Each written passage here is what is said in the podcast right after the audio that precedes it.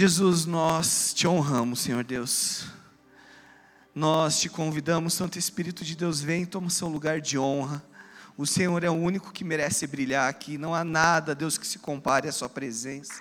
Não há nada que se compare à Sua glória. Não há nada que se compare ao Senhor nós te damos toda a honra nesse lugar. O Senhor é o único adorado aqui, Jesus. Não é uma estrutura, não é o nome de uma igreja, não é o nome de nenhum pastor, não é nada, Deus, comparado, nada é comparado à Sua doce presença, Jesus. Nós queremos te pedir, venha, venha com fogo do céu nessa noite. Deus, nós estamos aqui sedentos para receber no, algo novo do Senhor, para receber uma nova porção que o Senhor quer derramar. Deus, que tudo aquilo que é meu, natural, caia por terra em nome de Jesus. O Senhor sabe ah, o que o Senhor tem entregado e confiado a mim, Deus, e eu te peço que é com temor, grande tremor, eu estou aqui, Deus, para comunicar Sua palavra. Deus, o Seu poder se aperfeiçoa na minha fraqueza, e nós estamos aqui para aprender mais do Senhor, nós estamos aqui para contemplar quem o Senhor é. Nós te adoramos, Jesus, nós te adoramos nesse lugar, estamos sedentos por mais de Ti, Pai. Não nos deixa voltar da mesma forma que nós viemos, Jesus. Nos transforma nos muda, gera uma metanoia dentro de nós, mudança de mente, mudança de comportamentos, mudança de vida, mudança de corações. Não nos deixa fazer nada no automático. Nos pare se preciso, Jesus. Nos pare. Em nome de Jesus. Amém? Ai, ai, ai, vamos lá, gente. Já começou cedo o choro. Benção. Faz parte. Mas, como eu estava falando, há algum tempo o Senhor tem colocado uma mensagem no meu coração para compartilhar com a igreja e chegou o dia, eu creio que o Senhor tem grandes coisas para fazer aqui nessa noite e de verdade eu quero que você abra seu coração para aquilo que o Senhor quer fazer. Independente de quem está aqui hoje, o Senhor está aqui e Ele é o mais importante. Em nome de Jesus, que você possa abrir para que a palavra entre e cause mudança, arrependimento, cause mudança de comportamento em nossas vidas, mudança de atitude, uma conversão de 180 graus em nossas vidas, amém? Vamos lá então, gente. Queria que a gente pudesse abrir o nosso texto base da palavra de hoje que está lá em Efésios capítulo 2, capítulo 2, versículos de 11 a 16. Efésios capítulo 2, versículo de 11 a 16.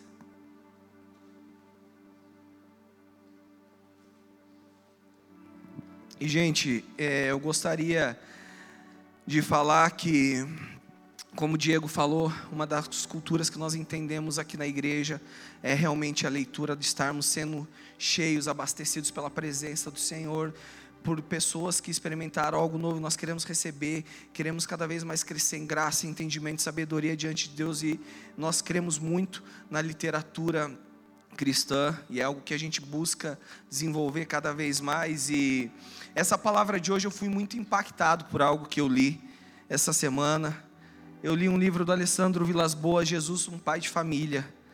E dentro dessa mensagem tem alguns tópicos, algumas reflexões que foram tiradas, extraídas desse livro. Então, se você não leu, leia, porque é um livro que vai te edificar muito.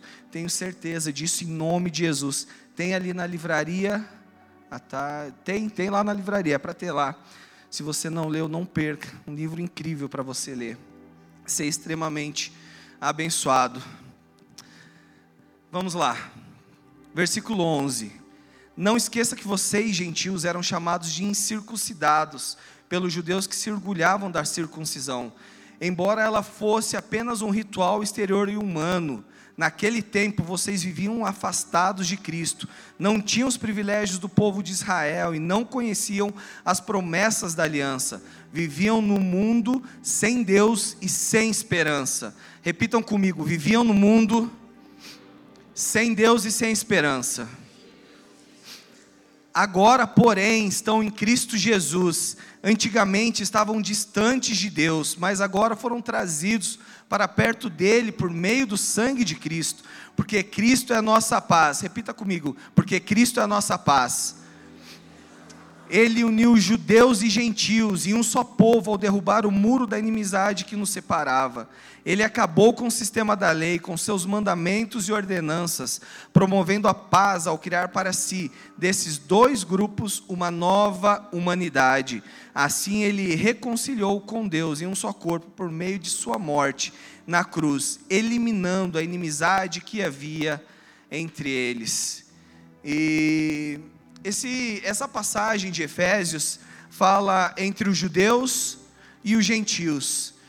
E Paulo aqui nos fala a respeito de que, através do sacrifício de Jesus, ele uniu dois povos e transformou em um único povo. Através da morte dele, eliminou a inimizade que havia entre os dois. E queridos, algo que tem queimado muito no meu coração, algo que o Senhor tem falado muito comigo, que para que nós possamos viver algo novo no Senhor, para que nós possamos estabelecer algo novo, nós precisamos deixar o passado para trás. Nós precisamos entregar, entregar tudo na cruz. Nós fomos adotados e somos chamados, fomos feitos família do Senhor, pois vivíamos no mundo sem Deus e sem esperança, como nós lemos aqui. E o título dessa mensagem que eu gostaria de compartilhar é: Passado é passado. Amém? Você crê nisso, que passado é passado? Crê mesmo? Então é isso que eu quero que a gente possa conversar e compartilhar nessa noite. Nesse capítulo da Epístola de Efésios, Paulo ele nos mostra, ele está falando para nós a respeito da graça de Deus, que através desse sacrifício de Jesus, ele quebrou esse muro da inimizade, tornando dois povos em um único, um único povo, para a honra e glória do Senhor. Os sistemas de sacrifícios mosaicos que eram oferecidos no passado, eles não tinham o poder de liberar, de perdoar os pecados todos de uma vez. E naquela época, era uma época de consciências impuras, e de um povo que estava afastado, de um povo que estava separado do acesso direto ao Senhor. Através da obra redentora da cruz, Jesus cancelou essa primeira aliança, mais conhecida como a lei mosaica, como nós falamos aqui, pois as leis e as cerimônias eram cópias terrenas, e nessa antiga aliança eram oferecidos sacrifícios de animais, pois era uma sombra de bens vindouros, era uma sombra de algo que estaria para vir, para se cumprir em Jesus. E todos nós éramos pecadores, e todos nós continuamos pecadores. E estávamos condenados estávamos diretamente condenados a uma condenação eterna pelos nossos pecados, mas através da graça de Deus, através da graça que nos foi concedida através de Jesus, nós fomos reconciliados com o Pai e nós podemos ter um futuro e uma esperança novamente e um acesso direto à presença do Pai. A rica misericórdia do Senhor nos salvou, ela alcançou todos os pecadores, seja eu, seja você, e não acredite, gente, porque nós estamos aqui, porque eu estou segurando o microfone, porque eu tenho um título de pastor, que eu não mereço a graça menos do que você. Eu preciso dela, assim como você precisa, todos os dias da minha vida, e para sempre vou precisar dela. E essa graça do Senhor, ela é um dom gratuito e é por fé e mediante a graça de Deus. Deus administrava a sua redenção e promessas no Antigo Testamento por meio das suas alianças. A gente vê o Senhor estabelecendo aliança com o seu povo no Antigo Testamento. E agora na nova aliança, todas as promessas divinas estão cumpridas no seu filho Jesus. Todas as promessas estão cumpridas no Filho do Deus Altíssimo, no unigênito, no primogênito da morte. A aliança ela foi estabelecida na cruz com Cristo. E é uma mudança no sacerdócio, é uma mudança nessa lei que transforma a nossa realidade por obra da, pela obra da cruz, a fim de estabelecer nós sabemos, muitas vezes, falamos muitas vezes de estabelecer, mas o que, que o dicionário fala sobre estabelecer? O dicionário Michaelis traduz estabelecer como pôr em vigor, decretar, tornar efetivo, pôr em prática uma nova história, uma nova realidade disponível para mim e você. Eu e você temos um novo acesso, um acesso real e não ritualístico na presença de Deus, na presença do Pai, a presença do próprio Senhor e Criador. Hoje nós não temos horário, nós não temos que marcar nada, nós podemos fazer em qualquer lugar, não precisamos de nenhum ritual para simplesmente curvarmos as nossas cabeças e entrarmos nesse lugar com o Senhor. Hoje, em qualquer lugar, em qualquer horário, você pode ter um encontro pessoal íntimo com o seu Pai. E através desse sacrifício de Jesus, através da morte dele, ele alterou, ele transformou a nossa história. Amém? Você crê nisso, gente? Como oferta perfeita em favor, pela remissão de uma vez por todas dos nossos pecados. E aonde nós temos a garantia dessa nova aliança, gente? Onde que nós temos, podemos falar, ok, beleza, onde nós temos essa garantia? Estou entendendo, Gustavo? Vocês estão entendendo, gente? Estou indo rápido? Minha esposa, estou indo rápido? Tá tudo bem, beleza. Gente, perdão, é que eu vou, às vezes disparo. Aí eu não consigo nem respirar. Mas vai dar certo. Em onde temos garantia disso, gente? Dessa nova aliança? Na palavra de Deus. Queria que a gente pudesse abrir nossas Bíblias em Hebreus capítulo 8, versículo 6.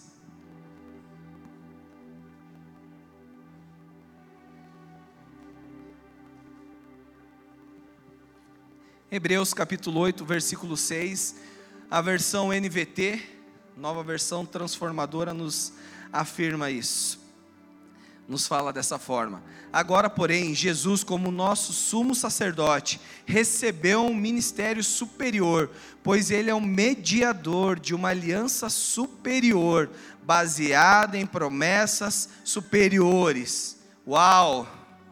Através de Jesus, temos um mediador. Através de Jesus, temos que formou uma aliança superior, temos promessas superiores. O Senhor estabelece essa nova aliança com o seu povo e a partir de agora seria uma transformação de vida interior, é uma transformação de dentro para fora do homem.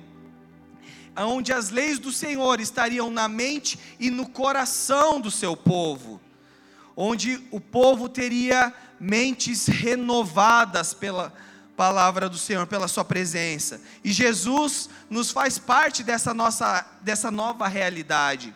Jesus nos coloca juntos através do seu sacrifício de entrega de amor, e agora nós temos disponíveis novas perspectivas, novas, novos horizontes e uma nova porção para receber do Senhor. E estamos falando muito sobre alianças, né, gente? E a gente fala muito sobre aliança. Mas o que, que é uma aliança bíblica? A aliança bíblica é um acordo de compromisso e relacionamento entre duas partes, e o Senhor é um Deus que estabelece alianças. Ele faz uma união com o seu povo, faz acordos e forma relacionamentos diretos voltados para Ele. Jesus institui essa nova aliança entre o Pai e aqueles que creem nele. Ele é o mediador. Ele está em nosso favor perante o Pai. E Jesus veio ser a avalista dessa aliança, confirmada pelas promessas incontestáveis de Deus para mim e para você. Deus nos chama como seu povo para estabelecer uma nova aliança com Ele. O Senhor nos chama como seu povo para um acordo significativo de podermos ser cheios dele, para que possamos reconhecê-lo como único Senhor e Salvador das nossas vidas, o qual ele grava sua lei nos nossos corações e somos perdoados pelos pecados que nós temos na, na cruz do Calvário. O sacrifício de Jesus nos leva a nova vida, nova vida, irmãos. E sabe, uma nova realidade de uma vez por todas com novas promessas. E infelizmente, esse vocabulário promessas, ele foi muito vulgarizado dentro das igrejas. Porque quando você fala promessas, naturalmente, hoje as pessoas já formam algo com, ah, eu vou ser próspero, ah, eu vou ser rico, ah, eu vou ter uma boa casa, eu vou ter uma boa condição. Mas não é isso que a palavra de Deus está falando. E não tem nada contra se o Senhor colocou você sobre uma condição dessa. Glória a Deus pela sua vida. Mas não é isso, não é isso que as promessas estão falando aqui são promessas superiores, garantidas pelo próprio Deus. E o Senhor vai continuar sendo Deus, se você tem uma casa bonita ou se você tem uma casa simples. Porque a promessa dele sobre a sua vida vai se cumprir. Em nome de Jesus. Jesus nos mostra hoje nós podemos ver com os nossos próprios olhos que ele se torna o único sumo sacerdote, o perfeito sumo sacerdote de, dessa aliança superior. E eu queria que a gente pudesse abrir nossas Bíblias lá em Hebreus capítulo 9, versículos de 11 a 15, onde nós vamos falar um pouco mais a respeito do Senhor se tornar o nosso sumo sacerdote.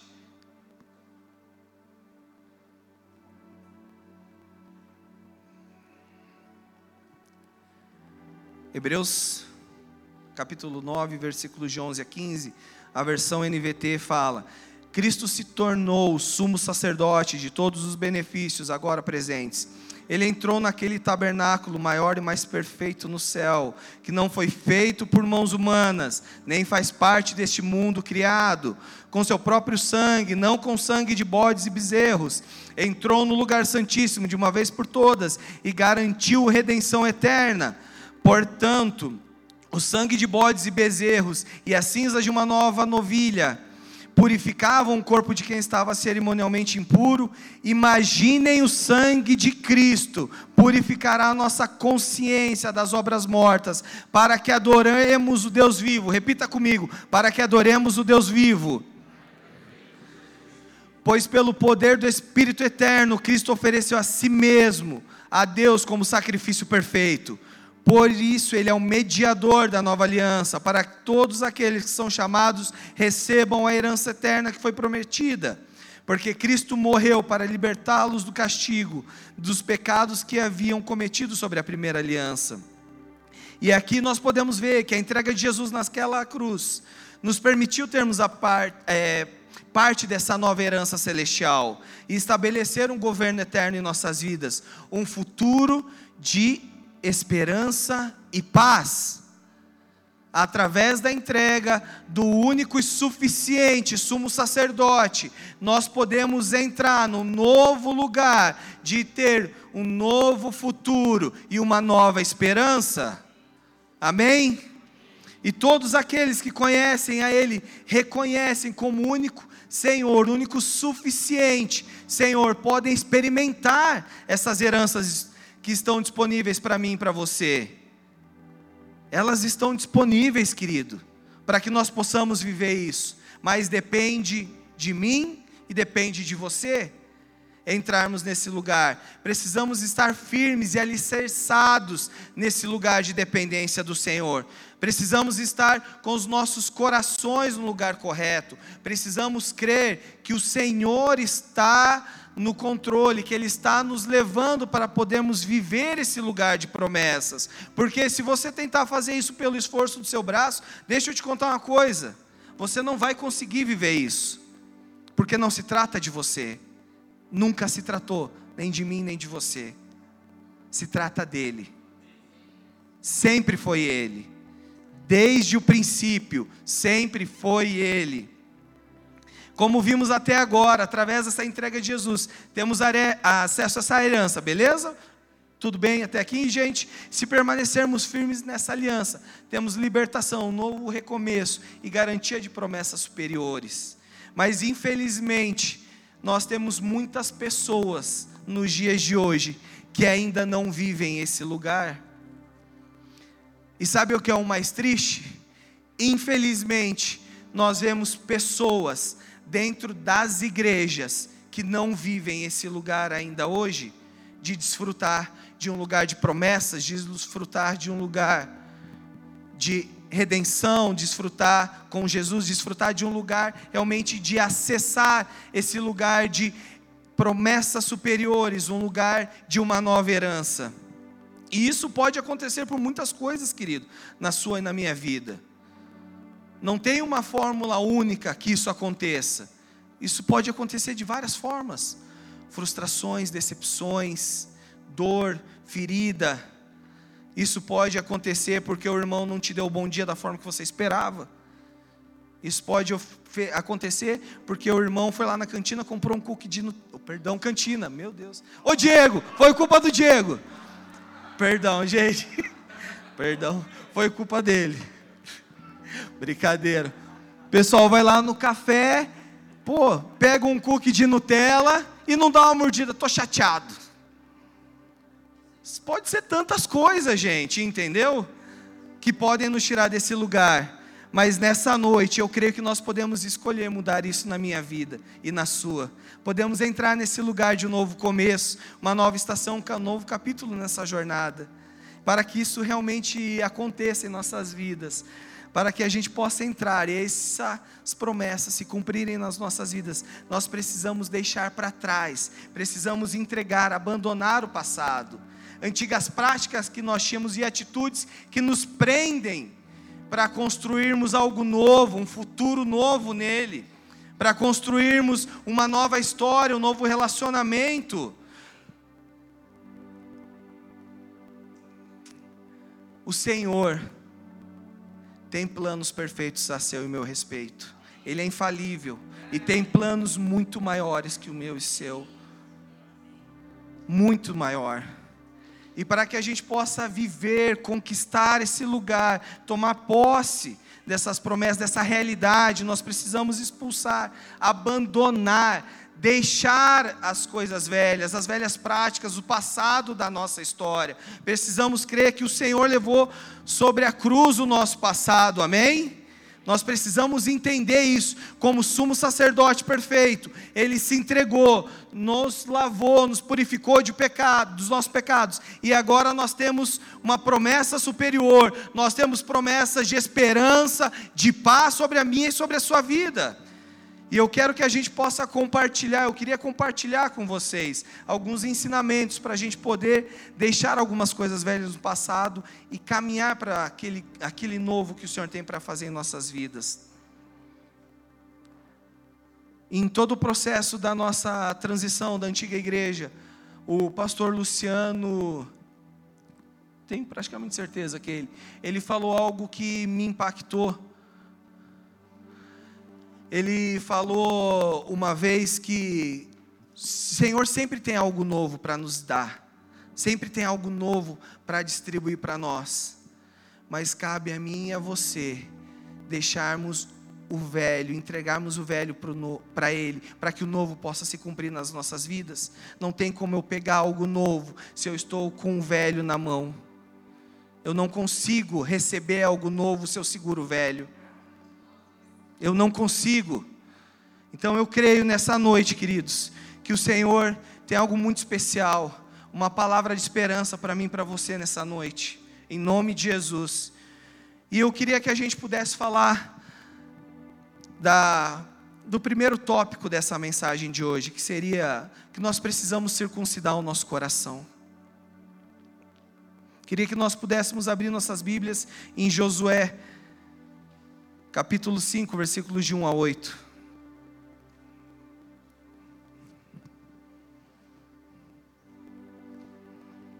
Josué capítulo 5, versículos de 1 a 8.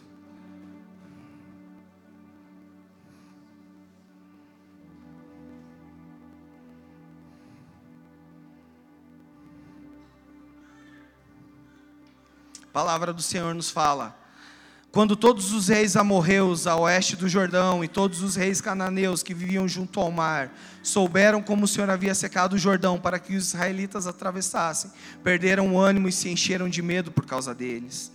Naquela ocasião, o Senhor disse a Josué: Prepare facas de pedra e circuncide esta segunda geração de israelitas.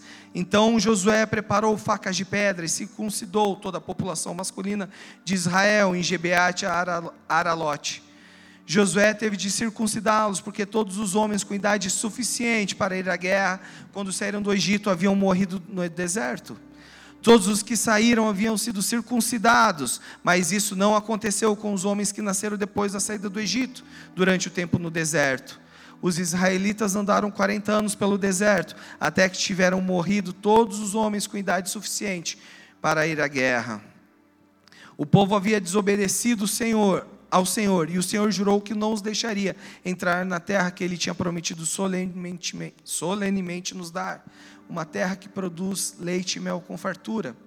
Assim Josué circuncidou os filhos dos israelitas, que haviam crescido e tomado o lugar de seus pais, pois não tinham sido circuncidados no caminho.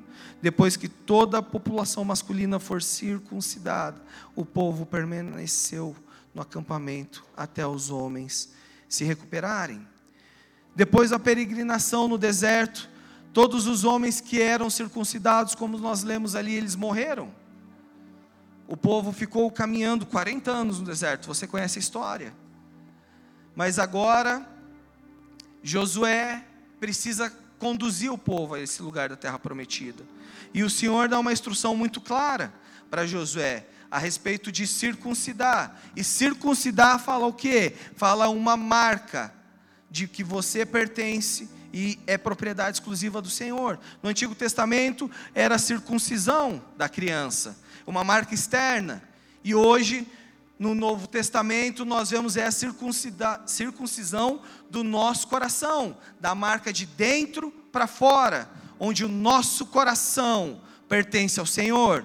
É uma marca eterna de dentro para fora. E nessa história, somente Josué e Caleb entram na terra prometida.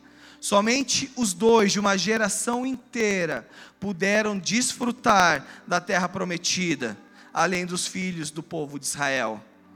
Eles não haviam praticado a circuncisão no caminho, como nós lemos no versículo 7. Era necessário fazer a circuncisão de todos os machos, pois isso diferenciava o povo do Senhor dos gentios. Era uma marca externa que diferenciava. E não ser circuncidado naquele tempo, querido, querido é, significava não fazer parte do povo de Deus, significava não fazer parte da aliança estabelecida do Senhor com Abraão, que era ser uma grande nação e receber a terra como herança. E somente depois de serem circuncidados, eles puderam celebrar a Páscoa, conforme o versículo 10. E no Antigo Testamento a Páscoa ela é retratada é a celebração para comemorar a liberdade do povo do Senhor, de Israel da escravidão que viviam no Egito. E no Novo Testamento a Páscoa ela é retratada como a morte e ressurreição do nosso Senhor e Salvador Jesus Cristo. No versículos 11 e 12, no dia seguinte em que eles tiveram a marca da promessa, eles começaram a comer do fruto da terra prometida e logo em seguida começaram a conquistar a terra que o Senhor havia prometido para eles. No dia seguinte, eles puderam desfrutar daquilo que o Senhor tinha para eles. Queria que nós pudéssemos abrir novamente em Josué, capítulo 5, versículos de 10 a 12.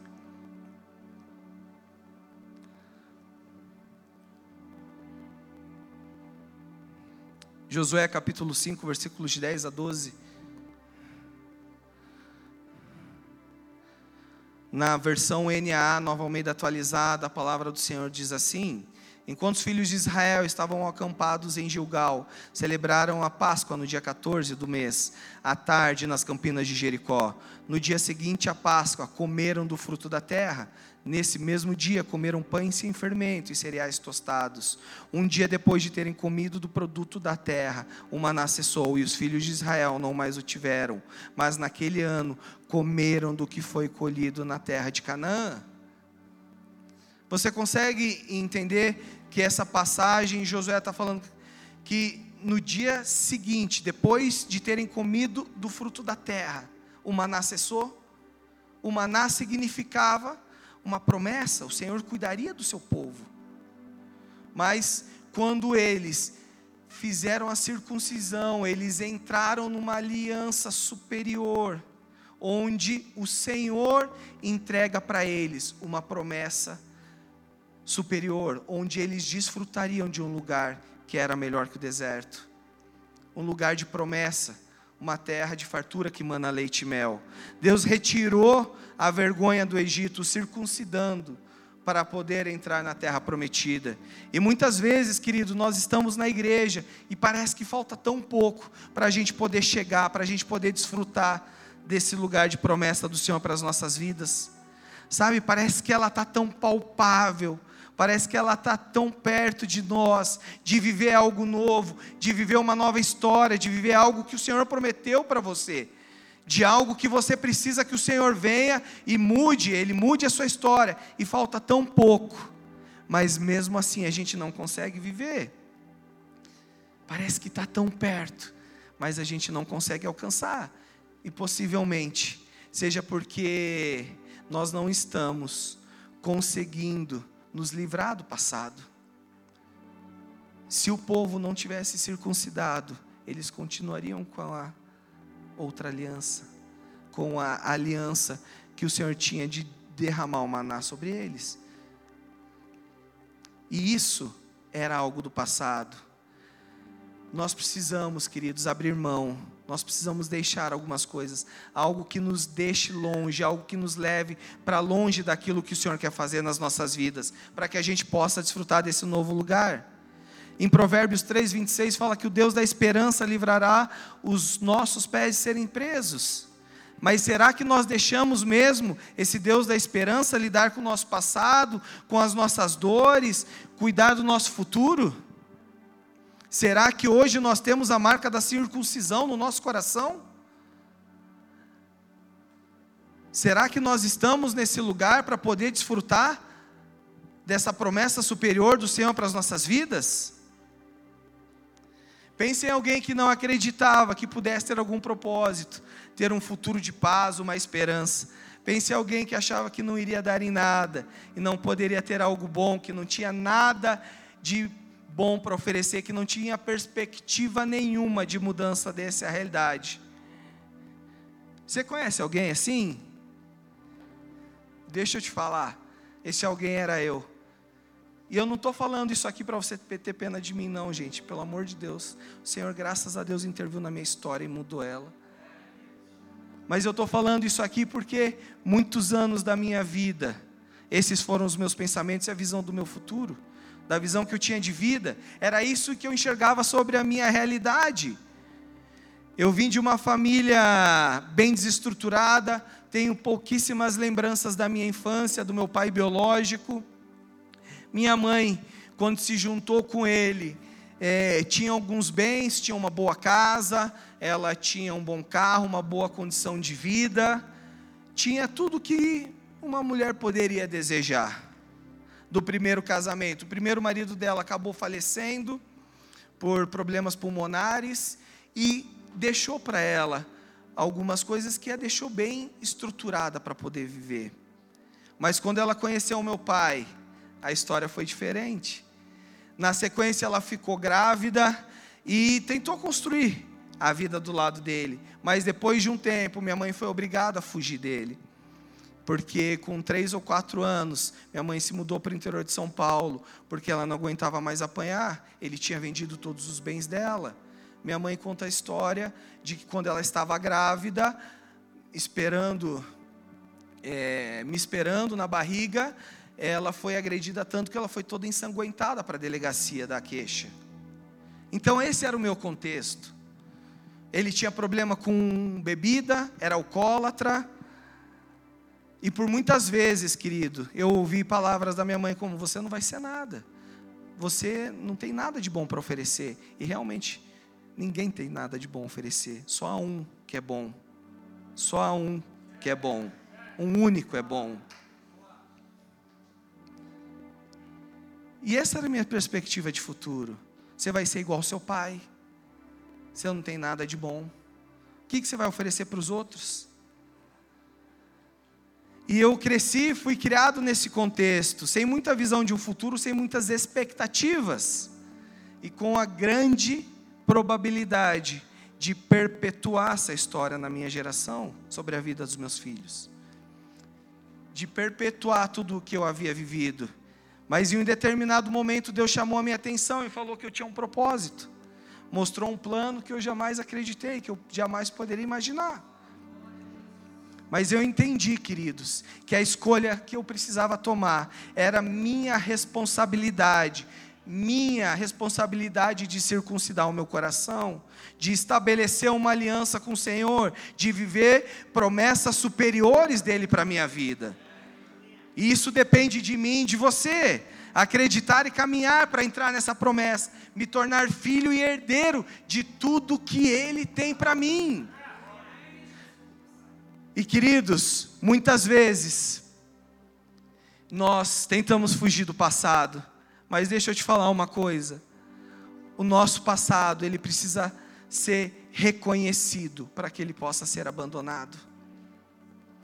As histórias que nos feriram, todas as nossas cicatrizes, elas precisam ser reconhecidas. E nunca é fácil entrarmos nas nossas histórias e percebemos o quanto ela nos molda, o quanto ela nos persegue, o quanto nós somos influenciados por ela, o quanto das nossas ações e direções que nós tomamos hoje são influenciados, são diretamente ligados a ela. Mas deixa eu te falar uma coisa. Esse Deus que nos dá esperança, esse Deus que nos dá uma paz, Ele está aqui hoje e Ele está aqui para livrar os nossos pés de serem, de serem presos, e foi isso que Ele fez comigo. E uma outra coisa que eu queria compartilhar com vocês, que é o tópico 2, seria que nós precisamos de reforma em nossas vidas. Queria que a gente pudesse ler o texto que está lá em 2 Crônicas, capítulo 14, versículos de 1 a 6.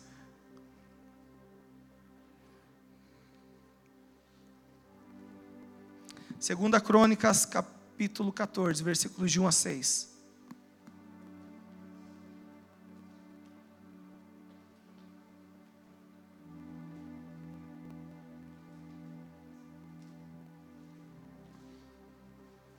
A palavra do Senhor vai dizer assim na versão NVT: Quando Abias morreu e se reuniu aos seus antepassados, foi sepultado na cidade de Davi, seu filho Asa foi seu sucessor. Houve paz na terra durante dez anos. Asa fez o que era bom e certo aos olhos do Senhor seu Deus. Removeu altares estrangeiros. Repita comigo: removeu altares estrangeiros. E os santuários idólatras. Despedaçou as colunas sagradas. E derrubou os postes de Azerá ordenou ao povo de Judá que buscasse o Senhor, o Deus de seus antepassados, e obedecesse às leis e seus mandamentos. Asa também removeu os santuários idólatras e os altares de incenso de todas as cidades de Judá. Assim o reino de Asa desfrutou um tempo de paz. Nesse período ele construiu cidades fortificadas em toda a terra de Judá.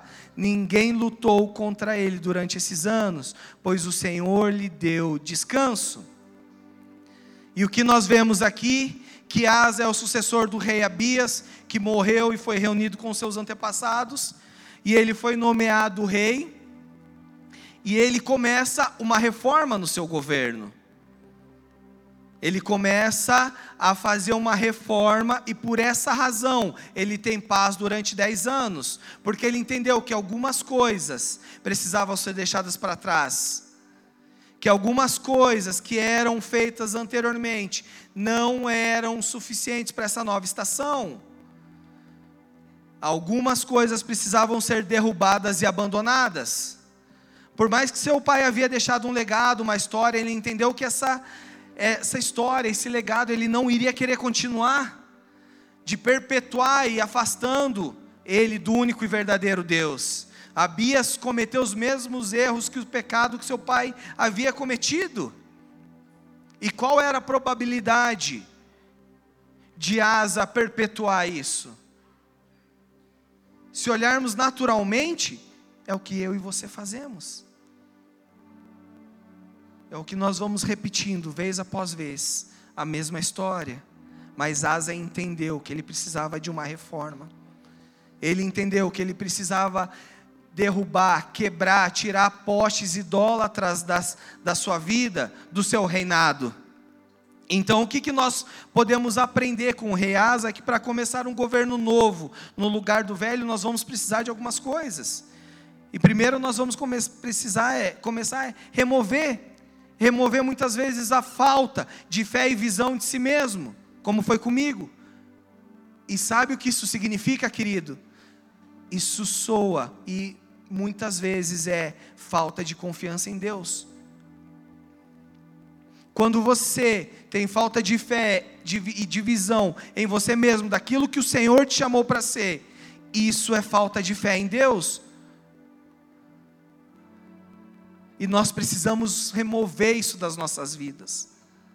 Nós precisamos deixar isso. Quando começamos a crer realmente no Deus de verdade, nós começamos a crer no que Ele tem para nós, nós podemos ir mais longe. Nós precisamos remover o orgulho das nossas vidas. Deixar ser Deus do nosso, deixar Deus ser o Deus do nosso passado. E isso fala muito de abrir, de se abrir, de ser transparente, de buscar ajuda. Isso aqui fala muito do que nós acreditamos aqui nessa casa que é o Vida na Vida, é o discipulado. Se você não vive isso hoje, querido, eu espero em nome de Jesus que você viva isso, porque é algo tão precioso, é algo tão genuíno, é algo tão real, onde nós somos confrontados, onde nós somos afiados, onde nós somos esticados, onde nós somos prensados, para que o Senhor seja reconhecido em nossas vidas. Nós precisamos remover muitas vezes a rebeldia. Rebeldia, pois não queremos nos submeter aos processos do Senhor, nos submetermos às nossas lideranças, deixar que eles nos ajudem a superarmos um governo falido em nossas vidas. De achar que você não precisa de ajuda. E deixa eu te falar, se você for rebelde, querido, você não vai chegar a lugar nenhum.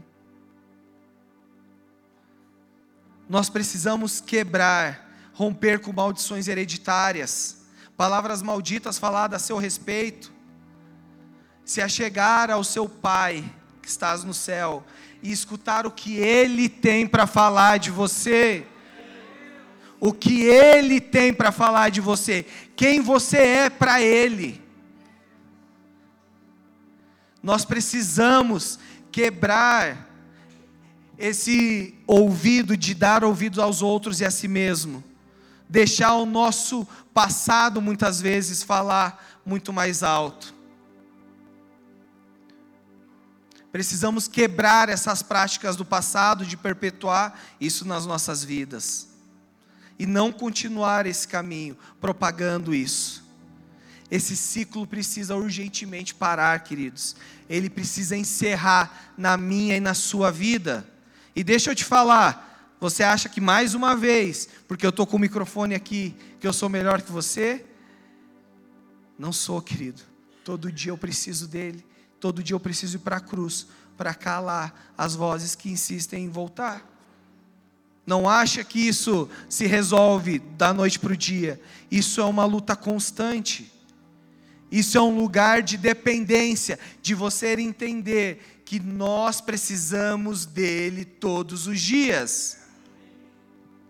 Nós precisamos quebrar a idolatria em nossas vidas. Qualquer coisa ou pessoa que esteja no lugar mais importante da nossa vida, que não seja o Senhor, isso é idolatria. O Alessandro traz uma frase nesse livro, Jesus, um pai de família, que fala assim: idolatrar não é apenas possuir uma mensagem de escultura, adorá-la, mas é acima de tudo criar um Deus para nós mesmos e ainda ousar chamá-lo de Jesus. Nós não podemos transferir a soberania de Deus a outra pessoa para outras coisas, queridos.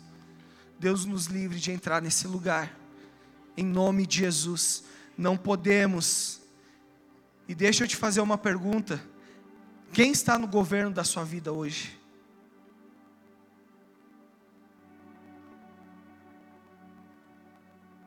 O governo errado, o governo do homem gera corrupção. o governo do homem na sua vida gera corrupção. Como eu falei no início, não há ninguém que é bom, só há um bom, um único que é bom. Nós precisamos retirar o velho, o velho coração, porque ninguém sabe o que passei, ninguém sabe o que eu tive que aturar para chegar até aqui. Um coração rancoroso, um coração que guarda mágoas, que guarda rancor muitas vezes, querido. Isso não vai te levar para ser mais próximo do Senhor, isso não vai te levar para mais perto dele. Isso não te ajuda em nada. E muitas vezes a culpa que você carrega e que você distribui a outros que erraram com você, deixa eu te falar, muitas vezes isso a culpa é sua, é minha e sua. Porque nós geramos corrupção no nosso coração. Nós colocamos outras pessoas que não o Senhor no governo delas. Criamos expectativas que não sejam o Senhor. Nós precisamos também quebrar, parar com a falta de perseverança e abandonar o pecado e o passado, deixar o passado no passado, entregar os pés da cruz e abandonar lá, não tomar de volta. Precisamos parar de viver nessa vida do pecado. Precisamos parar com essas práticas passadas. Você quer viver algo em Deus? Seja homem, seja mulher e pare. E pare com isso. Não estou falando que é fácil, mas seja homem, assuma a sua responsabilidade. Não delegue a ninguém.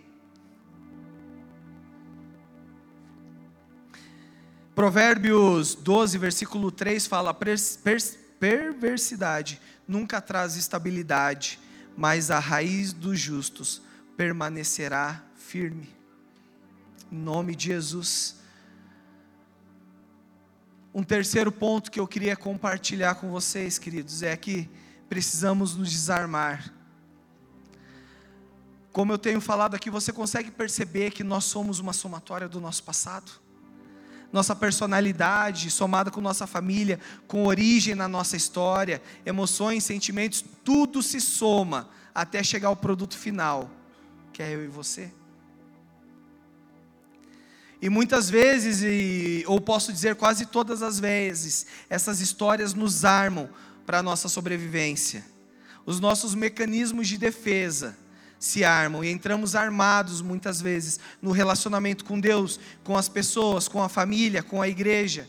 Nós entramos armados no, com o nosso passado, com as mesmas histórias.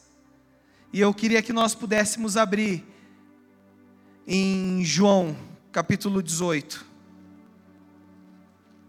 Abrir nossas Bíblias em João, capítulo 18. É uma história muito conhecida por todos nós, que fala de Jesus no Getsemane.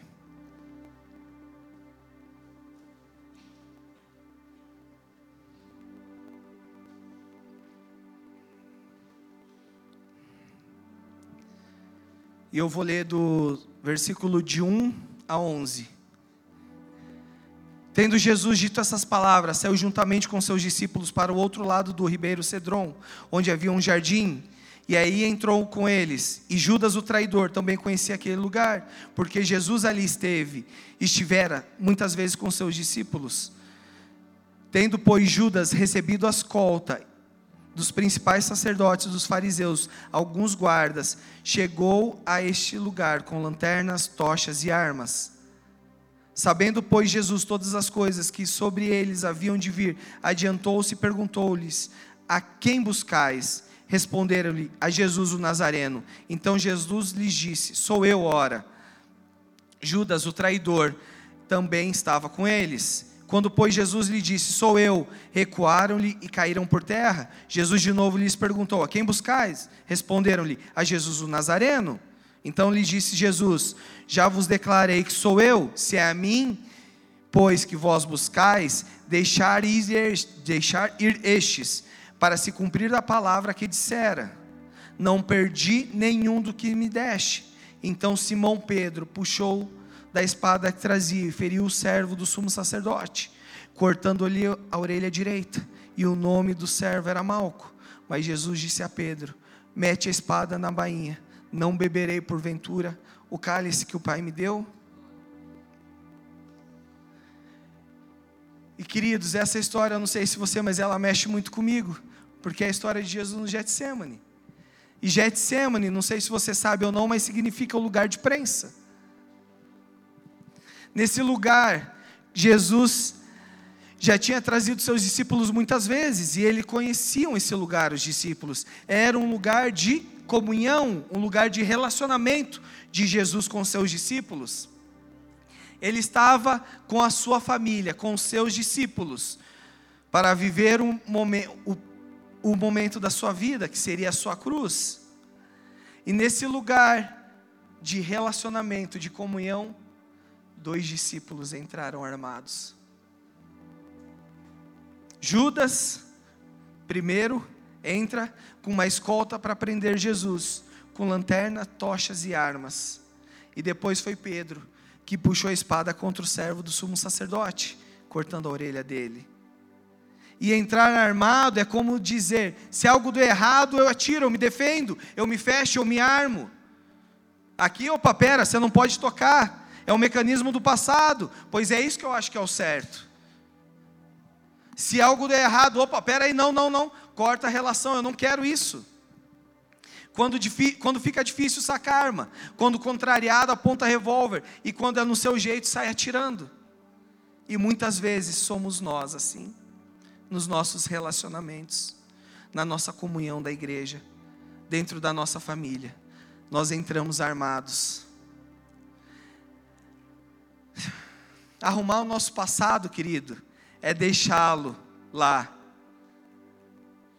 fazer com que todos os nossos relacionamentos sejam submetidos a uma nova visão, a um novo comportamento e uma alavanca para vivermos o novo do Senhor. E tudo isso só pode acontecer na cruz. Quando morremos para o nosso passado, para vivermos o novo que o Senhor tem para mim e para a sua vida, na cruz nós nos desarmamos Sabe por quê, queridos? Porque na cruz é onde nós morremos. E deixa eu te falar uma coisa: morto não reclama. Você quer ser parecido com Jesus? Pegue sua cruz. Não reclame. Morto não reclama.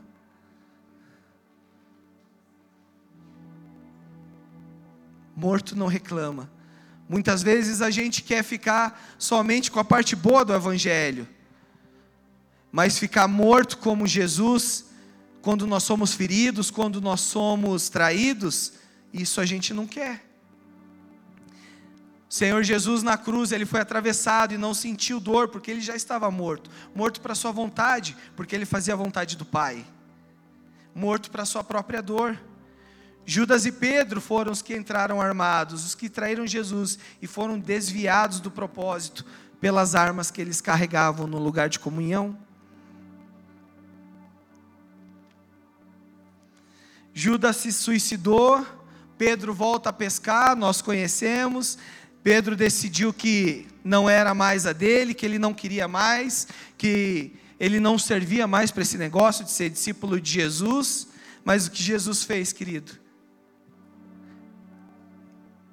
Depois disso, Jesus o chama para a mesa. Quando Jesus ressuscita, ele o chama para a mesa para um relacionamento que cura o seu passado e lhe dá um futuro. Em João 21 conta esse processo. Jesus reaparece novamente para os seus discípulos no mar de Tiberíades e Judas com outros discípulos estão lá. E, e Pedro, desculpa, Pedro está lá. E Pedro fala: Eu vou pescar. E daí os outros discípulos: Não, vamos contigo, tal, beleza e vão, pegam os barcos e saem para pescar. E queridos, eles passam a noite inteira pescando e não pegam nada. E no amanhecer, eles veem que tem alguém na praia, e é Jesus. E Jesus fala para eles lançarem as redes novamente. Eles vão, lançam as redes novamente. E pegam tanto peixe que quase eles não conseguem puxar a rede. E o discípulo amado fala: Pedro, Pedro, está vendo quem está lá? Está vendo quem que é lá? E Pedro, naquela naquela qualidade do puro sanguíneo, já cinge os lombos, já ergue sua vestimenta, já sai correndo para encontrar Jesus. E Jesus está lá, esperando ele, junto com uma fogueira, peixes e pães. E queridos, um tempo atrás eu fui muito impactado por uma coisa que o pastor Hernani Dias Lopes falou. E isso mexeu demais comigo. Porque eu não sei se você consegue entender, mas Pedro nega Jesus numa fogueira. E onde Jesus chama Pedro para reconstruir ele. Numa fogueira. o homem caiu num jardim onde a história da humanidade começou a ser reescrita. Num jardim, quando Jesus é preso. E, queridos, eu não sei você, mas existe algo aqui dentro queimando no meu coração alguns dias para compartilhar algo muito especial com vocês. Eu creio do fundo do coração que existem aqui pessoas que foram muito feridas na igreja e pessoas que foram muito feridas com sua família, no casamento, pai, mãe. E deixa eu te falar, é nesse lugar que você foi ferido que o Senhor vai te restaurar. É nesse lugar que o Senhor vai trazer você para perto. Eu não tinha uma história boa. Eu tinha todos os aspectos para continuar e perpetuar a vida do meu pai. E quando eu olho para a minha vida, querido, não tem como eu não ver a graça e o favor de Deus.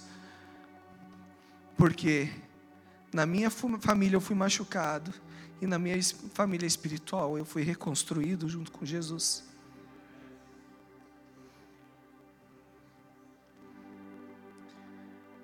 E eu queria muito que a gente pudesse orar juntos. Eu sinto um clamor do Senhor. Eu sinto algo nos levando realmente a provar de um lugar mais fundo no Senhor, para que pessoas possam sair daqui restauradas, pessoas que foram machucadas com igreja, com família, pessoas que foram feridas. O Senhor tem uma nova história para você. O Senhor tem uma promessa superior para derramar na sua vida.